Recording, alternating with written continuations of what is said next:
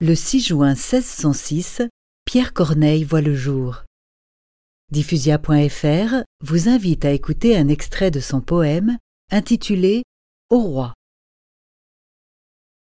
Est-il vrai, grand monarque, et puis-je me vanter que tu prennes plaisir à me ressusciter? Qu'au bout de quarante ans, Sina, Pompée, Horace reviennent à la mode et retrouvent leur place, et que l'heureux brillant de mes jeunes rivaux note point leur vieux lustre à mes premiers travaux. Achève. Les derniers n'ont rien qui dégénère, rien qui les fasse croire enfants d'un autre père. Ce sont des malheureux, étouffés au berceau, qu'un seul de tes regards tirerait du tombeau.